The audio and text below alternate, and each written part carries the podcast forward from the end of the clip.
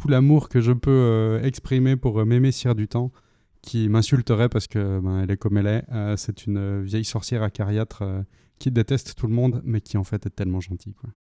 Et elle est pas morte. C'est quelque chose qu'elle précise régulièrement. Bonjour Maillot Salut Daoro. Avant de parler de culture et de vous expliquer le thème de l'émission, parlons d'un peu de thé. Qu'est-ce que tu bois aujourd'hui? J'ai bu un matcha tout à l'heure et la seule information que j'ai, c'est que c'est un matcha Kagoshima. Je me suis racheté du matcha récemment. C'est vrai que c'est cool, ça faisait longtemps que j'en avais pas bu. C'est pas dans mes réflexes d'aller chercher le matcha plutôt qu'un autre thé. Mais c'est toujours agréable en fait. Il faudrait que je fasse ça plus souvent. Et toi, qu'est-ce que tu bois? Un bata batacha, c'est fabriqué à partir de feuilles euh, d'été. Et en fait, les feuilles, elles sont vraiment euh, pas trop traitées. C'est-à-dire que tu les vois pas pliées ou enroulées. Ou, voilà. C'est vraiment les feuilles très brutes, séchées euh, plus ou moins au soleil, euh, fermentées un petit peu aussi. Les photos sont intéressantes, on a vraiment les feuilles complètes, à peine froissées. T'as un peu l'impression, euh, quand t'infuses le truc, de faire infuser des feuilles mortes euh, d'un sol de forêt, mais bon. Le truc étonnant qu'ils mettaient dans le texte de description, là, le thé euh, frappe par des senteurs de fermentation qui évoquent des champignons et du bois ciré et du cuir. Au goût, alors non, mais à l'odeur, effectivement, quand j'ai reniflé les hum, feuilles humides après l'infusion, ça sentait vraiment le cuir frais. C'est très perturbant. Ouais, le cuir, c'est une note qui des fois arrive dans les pouères, Mhm. donc ils sont fermentés. hein.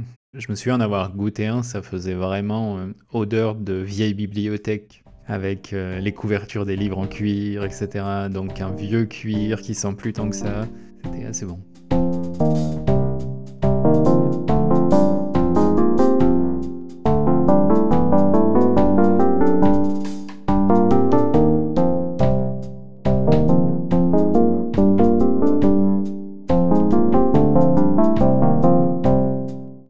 Parles de bibliothèque, ça ferait une parfaite transition pour euh, parler de l'épisode d'aujourd'hui.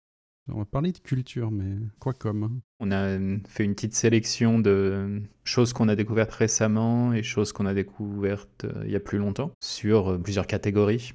Pour la bibliothèque, livres et bandes dessinées par exemple, et puis après plein d'autres qu'on va voir au fil de l'épisode. des œuvres qui euh, nous ont marqués, qui nous accompagnent un petit peu plus que forcément juste du divertissement. Ça n'a pas vocation à être euh, que des trucs euh, entre guillemets transformatifs ou j'en sais rien. Attention, Mm. on, on va pas jusque là, mais des trucs qui nous ont plus euh, marqués, touchés, euh, voilà.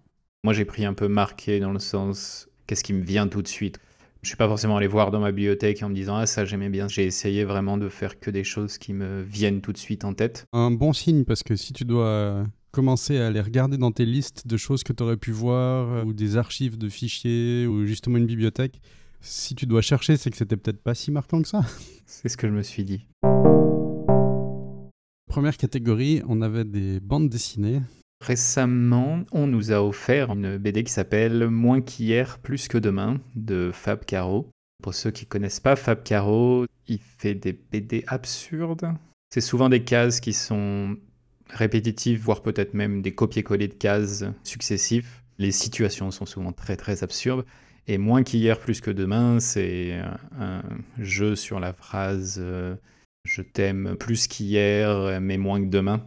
Donc là, évidemment, c'est l'inverse. Et c'est un livre qu'on nous a offert à mon mariage. Et donc c'est pour ça qu'en fait je l'aime bien, c'est parce qu'il est très absurde. Il faut oser offrir un livre comme ça à un mariage.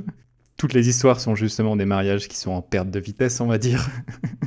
il m'a marqué parce que j'adore Fab Caro, il me fait beaucoup beaucoup rire. Et euh, c'est le côté contextuel plus dans ce cas-là qui me marque. Je connais pas du tout l'auteur, mais ça a l'air sympa ce principe d'avoir un peu tout le temps les mêmes cases euh, qui se répètent avec du texte différent puis des situations différentes. Et le premier de lui que j'ai lu, c'était Zai Zai Zai Zai. C'est une espèce de road trip slash personne qui fuit la police. Et ça vaut le coup. Et toi, récemment, en bande dessinée, est-ce que tu as découvert des choses bien? On m'avait offert euh, Carbone et Silicium de Mathieu Bablet, qui est une euh, BD de science-fiction. C'est la première fois, je pense, en tout cas en bande dessinée, que j'ai pris une claque pareille. C'est vertigineux. Les dessins déjà, il y a des perspectives euh, incroyables. Et le thème, qui est vraiment orienté science-fiction autour de la vie de deux androïdes, Carbone et Silicium, et euh, tout leur rapport à l'existence. Je veux pas en dire plus parce que Hmm. c'est tellement une découverte euh, qui est cool à avoir sans en savoir à l'avance Ouais. tout ce déroulement de l'histoire. comment ces robots ils vont vieillir, euh, vivre, euh, comment ils vont euh, avoir peut-être leur individualité euh, par rapport au fait que ce soit des robots dans une humanité aussi. C'était assez bouleversant, puis les dessins vraiment sont incroyables. Euh, Mathieu Bablet, il a des perspectives folles euh, sur euh, des fois des trucs en pleine page euh, avec des structures euh, géniales de SF quoi. Et, ouais, vraiment très très très très bien. Je te recommande vraiment grandement de jeter un œil dessus, c'est vraiment super. Carbone et silicium, il me semble que quelqu'un me l'avait conseillé. Alors je vais le remettre dans ma liste. C'est des BD qu'on a découvert un peu récemment, mais est-ce que tu as quelque chose que tu aurais lu euh, il y a plus longtemps que ça? En lien, vu ta description de carbone silicium, moi j'ai une BD que je risque d'appeler soit Blame, soit Blâme. C'est un manga, donc euh, de toute façon ça se prononce Buremu. Ce que tu disais sur l'architecture, là, et puis les doubles pages avec euh, des perspectives de fou, Blâme c'est un peu ça. C'est un ancien architecte, et ça se voit, ça se voit énormément. L'histoire de Blâme, c'est un androïde slash humain modifié qui recherche des humains originaux dont le code génétique n'a pas été modifié dans une euh, méga structure futuriste. Quand on parle de méga structure, on parle de taille d'un système solaire, ce type de choses.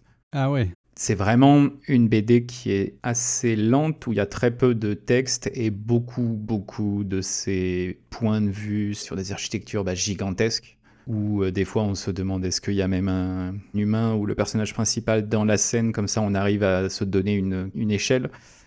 Le travail sur l'architecture est vraiment euh, magnifique dans cette BD. Et après, c'est une ambiance que moi j'apprécie beaucoup aussi, euh, très euh, noire, très vide. C'est pas la meilleure des histoires que j'ai jamais vues, mais c'est vraiment pour moi le côté dessin, l'architecture, la manière dont il transmet ce gigantisme à travers une BD qui fait euh, 15 cm de haut. C'est ça le format, non, manga? Du gigantisme, mais sur des petites pages. Je vais quand même citer un deuxième BD que j'adore vraiment énormément, c'est euh, Transmétropolitane. Cette fois-ci, on va du côté des Américains, c'est un comics. C'est dans le futur aussi, un futur transhumain où on a euh, quand même pas mal maîtrisé la génétique, euh, etc. Et on suit un journaliste qui s'est exilé de lui-même de The City pendant 5 ans et qui est obligé d'y revenir parce que contractuellement, il doit écrire deux livres et s'il le fait pas, son éditeur va lui envoyer des assassins au cul. Je cite là quasiment texto. Ah ouais, C'est le point de départ et c'est complètement euh, humour noir, le pire qu'on puisse s'imaginer de notre société moderne, mais euh, bah, fois 1000 parce que on peut euh, se faire soigner plus rapidement, on peut changer de corps. Enfin, bref, dans l'une des premières pages, il y a un autre auteur qui écrit à propos et il dit euh, c'est l'humour noir le plus fin. La plus pure haine et sens de la justice levé en serrant les dents. Je fais une traduction un peu à la volée, mais voilà, c'est un peu le résumé de Transmétropolitane. Vraiment excellent, je l'ai relu récemment et j'adore toujours autant. Ça me fait à la fois rire, mais à la fois ça fait pas mal réfléchir sur euh, le monde dans lequel on vit. intéressant. Je lis jamais de comics en plus. C'est vraiment un monde où je suis pas du tout exposé. Euh, ma plus grande expérience de la bande dessinée, euh, c'est plutôt le- du franco-belge. C'est d'ailleurs le cas de mon autre référence, là, c'est un peu plus ancienne, la rubrique à braque de Marcel Gottlieb. J'avais hésité à le mettre dans ma liste. je lisais ça quand j'avais, je sais plus, 6 ou 7 ans chez ma grand-mère, ils y étaient tous. euh, C'est effectivement euh, dans ces alentours-là que j'ai aussi tout lu. Il y avait ça à la bibliothèque. Je sais pas trop comment je suis tombé dessus, mais bêtement, je pense pas c'était au rayon BD et puis voilà. C'est certainement une des grandes influences de mon humour parce que enfin, Mhm. c'est tellement drôle et c'est absurde et c'est si bien dessiné et en même temps aussi dans le dessin très drôle en fait. Il y a plein de petits trucs. euh, Il y a un peu toujours des choses qui se peuvent être cachées à un certain endroit, il me semble. tu peux les relire 15 fois et remarquer des trucs que tu n'avais pas remarqué avant dans le dessin. C'était super cool. J'ai de très bons souvenirs avec ça en tout cas. Je me souviens avoir beaucoup, beaucoup ri. Et je pense que ça a été très formateur pour mon style d'humour aussi. Pour la catégorie suivante, on va parler un peu de livres. Je vois que tu n'en as pas mis parce que tu lis plus trop ces temps. Comment ça marche? J'ai lu assez peu de livres finalement ces deux dernières années. Il y a une année, il y a deux ou trois ans, où j'ai commencé l'année en en lisant plein, et ensuite, depuis, j'ai quasiment arrêté. Même si j'ai lu quelques livres euh, cette année ou l'an dernier, je n'irai pas jusqu'à dire qu'il y en a qui m'aient marqué vraiment. Je vois. Moi, assez récemment, euh, j'ai lu Chien 51 de Laurent Godet. C'est un, une sorte de fable euh, cyberpunk d'un auteur qui pourtant n'est pas du tout un auteur de science-fiction. hein. Et euh, c'est très anticapitaliste sans en avoir l'air. Ça remet en question pas mal de violences qui sont plutôt des violences systémiques en fait. Tout ça sous enrobé dans une enquête policière qui est bien ficelée puis qui est intéressante. Ça se lit vraiment très fluidement, je trouve. Les pages se tournent un petit peu toutes seules. L'enquête est cool, les personnages sont cool, le ton par contre est assez sombre et un ou deux passages qui sont vraiment pas agréables parce que l'histoire fait, euh, voilà, c'est un peu glauque. Quoi. Pour moi, euh, vraiment une bonne lecture euh, auquel je m'y attendais pas du tout. Je suis vraiment tombé dessus par hasard. C'était en retournant le, bouquin pour lire le descriptif derrière, j'ai fait Hey, ça a l'air sympa, prenons ça, tentons. Et ben, j'ai bien fait de tenter. Comme potentiel candidat, mais ma foi, il fallait en choisir un, Geometry for Ocelot de Exurbia était très chouette, mais bon, j'en ai choisi qu'un, donc ça sera Chien 51. Et sinon, alors toi, tu as quand même mis un livre euh, que tu n'as pas découvert récemment. Qui s'appelle donc L'homme qui n'aimait plus les chats de Isabelle Hopi. C'est difficile d'en parler sans casser tout le twist un peu. Je déconseille de lire la quatrième de couverture entièrement. Le dernier paragraphe, je trouve, casse un peu toute la surprise du livre. L'histoire de base, c'est un vieil homme qui nous raconte euh, l'histoire de son île, avec les gens qui sont sur l'île. Donc, il y a le prêtre, il y a le professeur, il y a un peu tous ces archétypes habituels. Et il nous raconte qu'un jour, tous les chats de l'île qui venaient vaquer à leurs occupations, euh, qui vivaient euh, tous euh, avec les humains mais qui appartenaient pas aux humains, un jour, tous y disparaissent. Ça, c'est le point de départ. Donc on me l'a offert et j'ai pas lu le quatrième de couverture en le prenant, j'ai directement commencé. Et j'ai été très surpris du sujet du livre. Je l'ai relu assez vite, d'ailleurs, un ou deux mois après seulement, je crois. Ah ouais, ok. Et il est très court aussi, en fait, ça aide. Il fait euh, une centaine de pages. Il se lit vraiment bien. Je crois que je l'ai lu en une soirée et demie, on va dire, un truc comme ça. C'est vraiment intéressant, moi je trouve qu'il vaut le coup, mais je peux pas dire pourquoi il vaut le coup, parce que si je dis pourquoi il vaut le coup, ça casse la surprise. En tout cas, la surprise que moi j'ai eue, et je trouve que c'était une très bonne surprise de, de, pas du tout avoir lu le quatrième de couverture, de m'en être limité à ce qu'il y avait écrit sur la couverture et d'avoir démarré. J'aime beaucoup quand on me recommande des œuvres et qu'on me dit non, euh, vas-y en faisant confiance et en en sachant le moins possible, tu verras, c'est une bonne euh, surprise. C'est peut-être comme ça que certaines œuvres euh, ont le plus d'impact et marchent le mieux plutôt que d'en savoir trop. Euh. Hmm. Vu la taille qu'il a et ce que tu en dis, c'est assez tentant. Malheureusement, il a l'air euh, épuisé, mais l'éditeur dit qu'il y a une nouvelle édition en préparation. Ok. Et toi, en plus ancien, qu'est-ce que tu comme livre Alors, c'est une série, parce que je peux pas choisir juste un livre. Là, c'est vraiment tous les bouquins de l'auteur Terry Pratchett. Je veux pas dire que j'ai grandi avec, mais presque, parce que les bouquins étaient déjà sortis. Euh, c'est avant que je sois jeune qu'il y en avait déjà, quoi. Hmm. Tout le sens de raconter des histoires de Terry Pratchett avec son humour, mais du coup avec euh, tous les petits messages qui passent l'air de rien, sans vouloir en passer. C'est simplement hmm. euh, les actions et les personnages, la manière dont ils se comportent. je pense que c'est des bons modèles pour les gens y compris les méchants, parce que ça te donne une idée de contre-exemple, tu vois, mais qui sont mm. jamais caricaturaux, puis ils sont jamais tous parfaits. Et tous les thèmes qu'il aborde, toute la diversité des trucs qu'il aborde, alors que c'est des romans de fantasy, où il arrive à aborder des trucs comme euh, la création, les films, le logiciel libre même, euh, plein de choses comme ça. Très sincèrement, je pense que toute la série a participé à faire de moi une meilleure personne. Donc vraiment, je recommande la lecture des bouquins de Terry Pratchett. Après, comme il y en a beaucoup, je sais que c'est très difficile euh, ou intimidant, disons, à prendre en main, par où commencer, tout ça. Il y a plein de conseils sur Internet. J'ai envie de dire de peut-être pas commencer par le premier dans l'ordre chronologique de parution, hmm. parce que bah, il écrivait un peu moins bien à l'époque, c'est normal, hein, c'était un peu ses premiers bouquins, et je pense que de partir sur un truc plus tardif, et après éventuellement de revenir au premier livre, ça me paraît très bien. Surtout que la plupart, ils se lisent euh, assez bien comme livre indépendant, en fait, il n'y a pas besoin de tout connaître, puis au fur et à mesure qu'on va lire des bouquins, il y a des pièces du puzzle qui se mettent en place. Comme il y a des thèmes, éventuellement euh, chercher des guides sur Internet pour euh, vous mettre... Euh, ah, si vous préférez les côtés un peu plus polar, ben, peut-être toutes les séries sur le gay sont intéressantes. Hein. Si vous préférez peut-être des trucs un peu plus rock and roll et déjanté, peut-être le cycle avec la mort comme personnage principal, hmm. c'est aussi peut-être super bien. À noter que c'est aussi là que j'ai lu mon meilleur polar qui s'appelait Jeu de nains, qui était vraiment mais incroyable. Alors que c'est censé être un livre de fantasy, quoi, mais pour dire le génie de Terry Pratchett. Très très difficile de sortir un livre de la série du Disque Monde, là. Moi, c'est vraiment l'ensemble de l'œuvre qui m'a marqué. Je crois que j'en ai lu un et j'ai vu deux films par contre.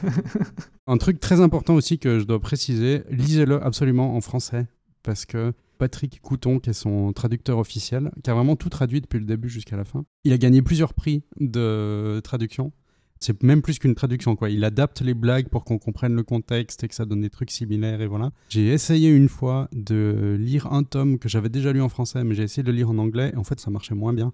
Vraiment, lisez-le en français. Même si vous parlez bien anglais, ça vaut la peine de le lire en français. Je veux quand même euh, dire bonjour à Mathieu des Lectures du Loup, qui est un podcast de lecture. Il parle des bouquins qu'il lit. En format très court, euh, c'est sympa, puis je sais qu'il nous écoute. Euh, Coucou. Ok. Et ensuite, on avait thème podcast. Rien de récent de nouveau parce que, en accord avec mon thème, ça fait longtemps que j'ai pas démarré de nouveaux euh, podcasts. Normalement, je rajoute rien à mes podcasts, mais tu as quand même un récent. Je me suis abonné à Méta de choc. Ça apporte quelque chose à l'esprit là, c'est vraiment super. Ça parle euh, de métacognition. C'est la réflexion sur nos propres pensées qu'est-ce qu'on pense, pourquoi on pense ce qu'on pense, comment on pense ce qu'on pense? Ça, c'est le thème général du podcast. Les épisodes et les sujets d'épisodes vont s'intéresser à des pratiques ou des sphères ou des communautés, euh, voilà, et analyser tout ça par exemple, ben, les histoires de complotisme ou hmm. des histoires de New Age, mais New Age euh, gourou, euh, sectaire, euh, voilà. Hmm. Mais il y a aussi des thèmes d'émotion, de rationalité, de communication, toujours avec un point de vue de se poser la question de ben, pourquoi on pense ce qu'on pense et d'attirer l'attention sur des fois les dérives et les dangers de certaines choses beaucoup de pensées critiques sur la manière dont on pense et dont on se fait manipuler aussi potentiellement Intéressant. Tout ça en ayant euh, à chaque fois un invité ou une invitée qui vient parler du truc. C'est l'animatrice euh, qui est psychologue, je crois, et qui est passée dans du New Age euh, limite sectaire et qui en est ressortie. Du coup, elle peut aussi en parler en mode Moi aussi, je me suis fait avoir, j'étais à fond dedans, je croyais que en tendant mes mains vers des roches, j'allais me recharger d'énergie et pouvoir guérir le monde entier. Et en fait, bon, non. Hmm. Elle n'est pas du tout à se moquer des gens qui peuvent tomber dans ces pièges-là parce que elle est passée par là, tu vois. Ok. Toi, t'as pas rajouté de podcasts récents. Par contre, tu as des podcasts plus anciens. Rien de récent. Et en podcast ancien, j'ai mis euh, Feu Studio 404, qui n'existe plus. Est-ce que j'irais conseiller à quelqu'un d'aller malgré tout euh, écouter tous les anciens épisodes? Peut-être. C'était un podcast sur la société numérique de manière générale. Chaque épisode, il y avait hum, quatre chroniqueurs normalement. Je crois que c'est tout le long à quatre, je crois pas que ça change. Chacun a un peu un sujet à traiter. Le premier chroniqueur fait sa chronique. Ensuite, il y a une petite discussion autour de ça.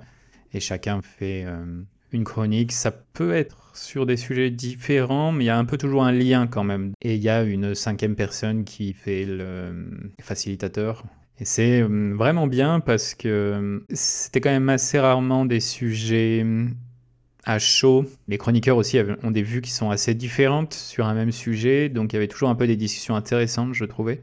Beaucoup d'épisodes aussi qui étaient sur des thèmes un peu globaux. Mhm. Je me souviens sur la mobilité dans le futur et le fait, ça partait un peu du télétravail, de cette capacité à travailler depuis n'importe où, et puis ça poussait l'idée à dire est-ce qu'on pourrait avoir un futur où tout le monde est constamment mobile tout le temps? Chaque chroniqueur euh, prenait un peu une vue différente sur le sujet. Donc ça pouvait être voilà, des choses un peu plus euh, réflexion à grande échelle, réflexion d'ensemble, ou des fois des choses un peu tactiques, on va dire, dans le, au jour le jour, euh, utilisation de certains outils, découverte de nouveaux outils ou des choses comme ça aussi. C'était toujours fait de manière intelligente, mais surtout, ça tombait pas forcément dans y a-t-il un nouveau service ou un nouveau smartphone ou machin comme ça. C'était pas du tout orienté euh, nouveauté, on va dire. C'était plus orienté réflexion, usage. Et dans les usages, évidemment, il y a les outils. Et toi, en épisode plus ancien? La planète bleue qui m'accompagne depuis longtemps, c'est une heure d'émission actuellement qui est principalement de la musique. Des musiques qui se veulent tout le temps globales et futuristes, donc euh, loin des charts euh, et qui se font pas que dans le monde occidental, loin de là. Et ce sera pas forcément des musiques ethniques. Ça peut être euh, de la euh, pop un peu électronique futuriste, mais qui viendrait du Kenya, par exemple. Tu vois. Hmm. Tous les choix musicaux sont super intéressants. Et en plus, c'est matinée de petites chroniques qui sont euh, toujours très très courtes, qui parlent un peu de futurisme, de science, un peu d'écologie et un petit peu de culture quand il a des objets culturels, euh, hmm. soit musicaux, soit de BD qui peuvent l'intéresser. Mais c'est jamais orienté consommation, par exemple. Il y a un beau truc qui est sorti, c'est intéressant, mais voilà, c'est pas achetez-le, quoi. C'est juste que c'est sympa. Ça a l'air intéressant. Je connaissais pas du tout. Il y a plus de 1000 émissions quand même. On est à la 1012. je vais peut-être pas reprendre du début celle-ci. Les chroniques valent la peine. Euh, les musiques sont vraiment incroyables. Il a une sélection. Si tu veux euh, une diversité euh, forte et être exposé à des œuvres que tu aurais assez peu de chances de tomber dessus autrement, ça vaut la peine. Justement, en parlant de musique, qu'est-ce que toi tu as découvert récemment J'ai mis le dernier album de VNV Nation, euh, Electric Sun, qui est sorti il n'y a pas très longtemps. Il fallait que je mette VNV Nation quelque part, parce que c'est aussi un peu comme Terry Pratchett pour toute leur œuvre. J'aime vraiment beaucoup ce groupe qui fait de la future pop. C'est un truc un peu électronique euh, qui est bien dansant, mais des fois euh, un peu plus calme, avec toujours des paroles qui me touchent beaucoup, hmm. soit en termes de réflexion, soit juste en termes d'émotion. Ça marche vraiment très très bien entre le côté des fois un peu plus joyeux et dansant des mélodies, mais ces paroles des fois qui sont euh, très très bien pensées, très très bien réfléchies. Et là avec Electric Sun, euh, encore une fois, l'auteur-compositeur, euh, je trouve qu'il a bien su saisir l'air du temps.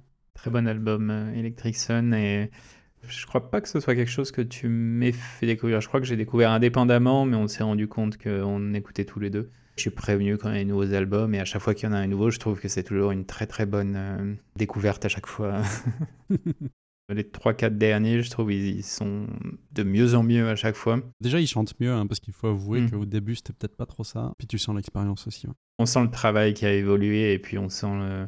qu'il s'améliore énormément. La Electric Sun, c'est vraiment un mix avec euh, des moments parfois très euh, classique avec euh, des cordes, violon, euh, puis des enchaînements euh, plus vers de l'électronique, avec des guitares un peu rock sur le côté quand même de temps à autre. Il y a vraiment un gros mix qui n'y avait pas autant dans les précédents albums, mais qui va très très très bien. Et puis les, les ambiances sont vraiment, vraiment bien sur cet album. Je te rejoins aussi comme album récent dans celui que tu as choisi, j'ai mis euh, Stup Forever de Stup et Flip parce que bah ouais, je ne peut pas faire autrement. Il est sorti il y a moins d'un an, donc on, a considéré que c'était récent. Ça a été l'un des albums que j'ai le plus écouté en 2022 et il est sorti qu'en septembre, donc il a beaucoup beaucoup tourné. Parce qu'il est vraiment très très bien. Stup et Flip, l'œuvre dans l'ensemble, j'adore. Ça rebute certaines personnes et je comprends aussi pourquoi. C'est très brut de décoffrage d'une certaine manière, surtout le premier album où on sent que bah, c'était le premier album. Le style, tu décrirais comment? Bah, Il le décrit lui-même dans le premier album en disant c'est du rock rap avec ritournelle de variété. Les paroles sont très euh, rappées slash hip-hop, un peu dans ce style-là. On est vraiment sur un mélange de, bah, de rock, un mélange de rap avec des mix dans de la variété française des fois ou dans du classique avec des boucles. Euh, j'ai découvert un peu à la sortie du premier et à partir de là, j'ai vraiment suivi tout le temps. Et ce cinquième album, oui, c'est ça. Je trouve qu'il a vraiment réussi à relancer la chose. Les trois premiers, de mon point de vue, sont un peu un ensemble, c'est une espèce de trilogie, avec euh, le quatrième qui est une espèce de pause réflective sur lui-même. Et le cinquième, moi, je vois peut-être un début d'une nouvelle euh, duologie, trilogie, je sais pas, ça dépend, on verra bien ce qu'il fait après. Je le vois presque ouais, comme un espèce de renouveau. J'étais en train de me demander est-ce que c'est mon album préféré de Stupéflip? Et peut-être bien. Toute la fin de l'album à partir de Tiger Crane ou The Platform, la piste 14, pour moi ça fait les, quatre chansons de fin en tout cas, minimum, que je prends un peu comme une unité qui est mais c'est fou. C'est un enchaînement euh, complètement hallucinant je trouve cette fin d'album. Les paroles sont absolument dingues euh, comme tout le temps. Je trouve que c'est ciselé euh, tout, tout bien quoi. Hypnoflip Invasion, Stup Virus, qui sont les deux derniers précédents avant Stup Forever, c'est pas mm. des albums que j'ai accrochés tout de suite. Il a fallu que je les réécoute plusieurs fois. Une fois que j'étais vraiment, vraiment rentré dans l'univers de l'album, je les ai trouvés absolument géniaux. Et Stup Forever, donc là, le dernier, ça a été dès la première écoute. Euh, Sinon, comme album plus ancien, qu'est-ce que tu as choisi? Donc un album que j'ai découvert il y a 5 ans maintenant. L'album s'appelle Lifa et le groupe c'est Heilung, H-E-I-L-U-N-G. Et on est de nouveau sur un truc bizarre parce qu'on est sur du proto-viking. C'est plus ou moins classifié dans tous ces groupes de néo-metal. Ils viennent un peu d'un univers et d'une scène euh, métal, mais là, il n'y a pas de guitare. Les percussions, il y en a, mais c'est vraiment fait à la main. Je crois pas qu'il y ait de batterie. On est sur des chants euh, tribaux vikings, vraiment. Hein. C'est l'ambiance que ça donne. Il me semble qu'ils sont allemands et norvégiens, les membres du groupe. Et la personne qui a créé le groupe, je crois, est un historien, ou en tout cas a fait une thèse en histoire avait entre autres étudié le proto-germanique et a d'abord recréé une possible manière de parler l'un des proto-germaniques qui est plus du proto-viking dans son cas, parce qu'on a des traces écrites, mais on n'a évidemment plus personne qui le parle. Et donc il a un peu recréé la version parlée de ce langage et il en a fait un groupe. C'est très hum, glutural, enfin, c'est du proto-viking, quoi. Ils sont habillés avec des cornes ou des, il y a un peu un style chamanique, euh, beaucoup de hum, percussions qui vont se répéter, presque les chants un peu mongols. Du chant de gorge un peu. Euh. Et des choses un peu comme ça. Cet album-là, c'est un album qui a été enregistré sur scène, c'est leur premier. Pour moi, c'est le meilleur. Les suivants, je trouve, sont moins intéressants. Il m'a énormément marqué parce que j'étais dans un contexte qui avait rien à voir. Je l'ai découvert, on était au Sri Lanka, je crois. Effectivement. Et je sais pas, il est tombé à un moment donné où ça n'avait rien à voir et ça a très très très bien marché pour moi.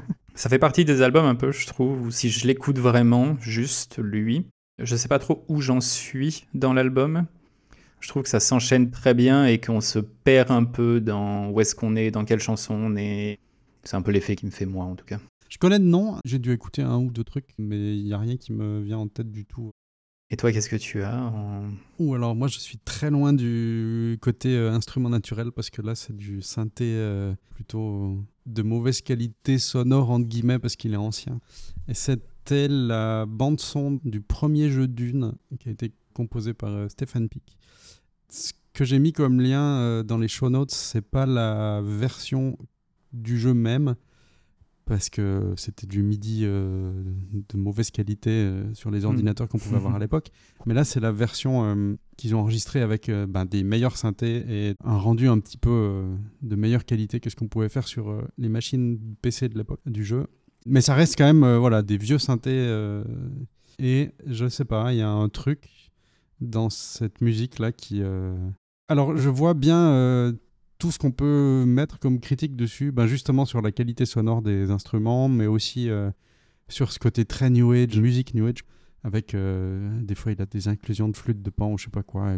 des fois le cliché caricatural de François Pérusse sur euh, la musique New Age. Quoi. Mais je sais pas, je, ça marche, ça fait vraiment très autre monde, autre planète, autre espace. J'ai découvert avec le jeu quand j'étais petit, hmm. donc il y a peut-être une composante de nostalgie qui fait que ça marche toujours et je l'écoute encore très régulièrement cet album. Euh. Par contre, les, autres œuvres à Stephen Peak, j'avoue que, à part euh, Lost Eden que j'adore aussi, qui est un peu dans la même veine en fait, mais le reste, je suis moins. Ouais, non, ça marche moins. Beaucoup aimé cette BO aussi. Et pareil, je pense qu'il y a un côté nostalgique du jeu. Enfin, cette bande-son, j'ai redécouvert vraiment des années après avoir joué au jeu. Mais ouais, comme tu dis, ça marche et ça évoque vraiment le côté euh, autre monde ce qui serait intéressant, c'est d'avoir un retour par quelqu'un qui n'a pas joué au jeu et qui écoute ça. Ouais. Est-ce que ça fait euh, vraiment le même effet? Répondez-nous. Justement, si les gens ils veulent euh, commenter les recommandations qu'on a faites, euh, nous dire aussi si ça marche sur eux ou pas la BO de Dune s'ils n'ont pas joué au jeu. Comment ils peuvent faire Comment ils peuvent nous contacter Où est-ce qu'on nous retrouve? L'endroit principal où il y a un peu tous les liens, c'est notre site. Donc c'est là où il y a bah, l'email, par exemple, euh, Twitter, si vous préférez nous contacter euh, via ça.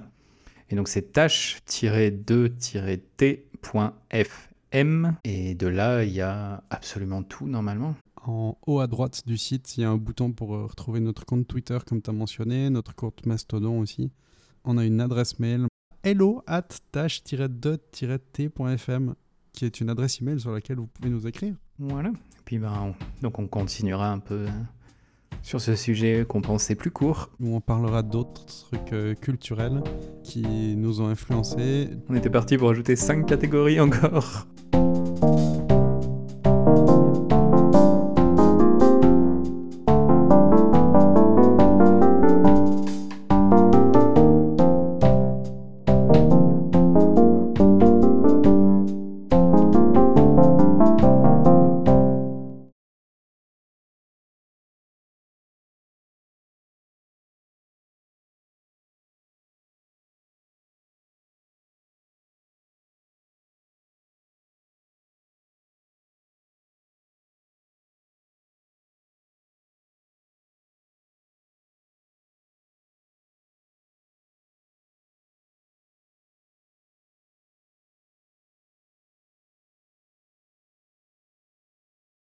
Ah, juste une note par rapport à Blame. C'est un message pour la personne à qui j'ai donné les blames. Ceci n'est pas un message pour dire que je souhaite les reprendre ou quoi que ce soit. Au contraire, je suis très content de là où ils sont et de te les avoir fait découvrir et qui t'aient plu. Euh, c'est juste que j'aime vraiment Blame.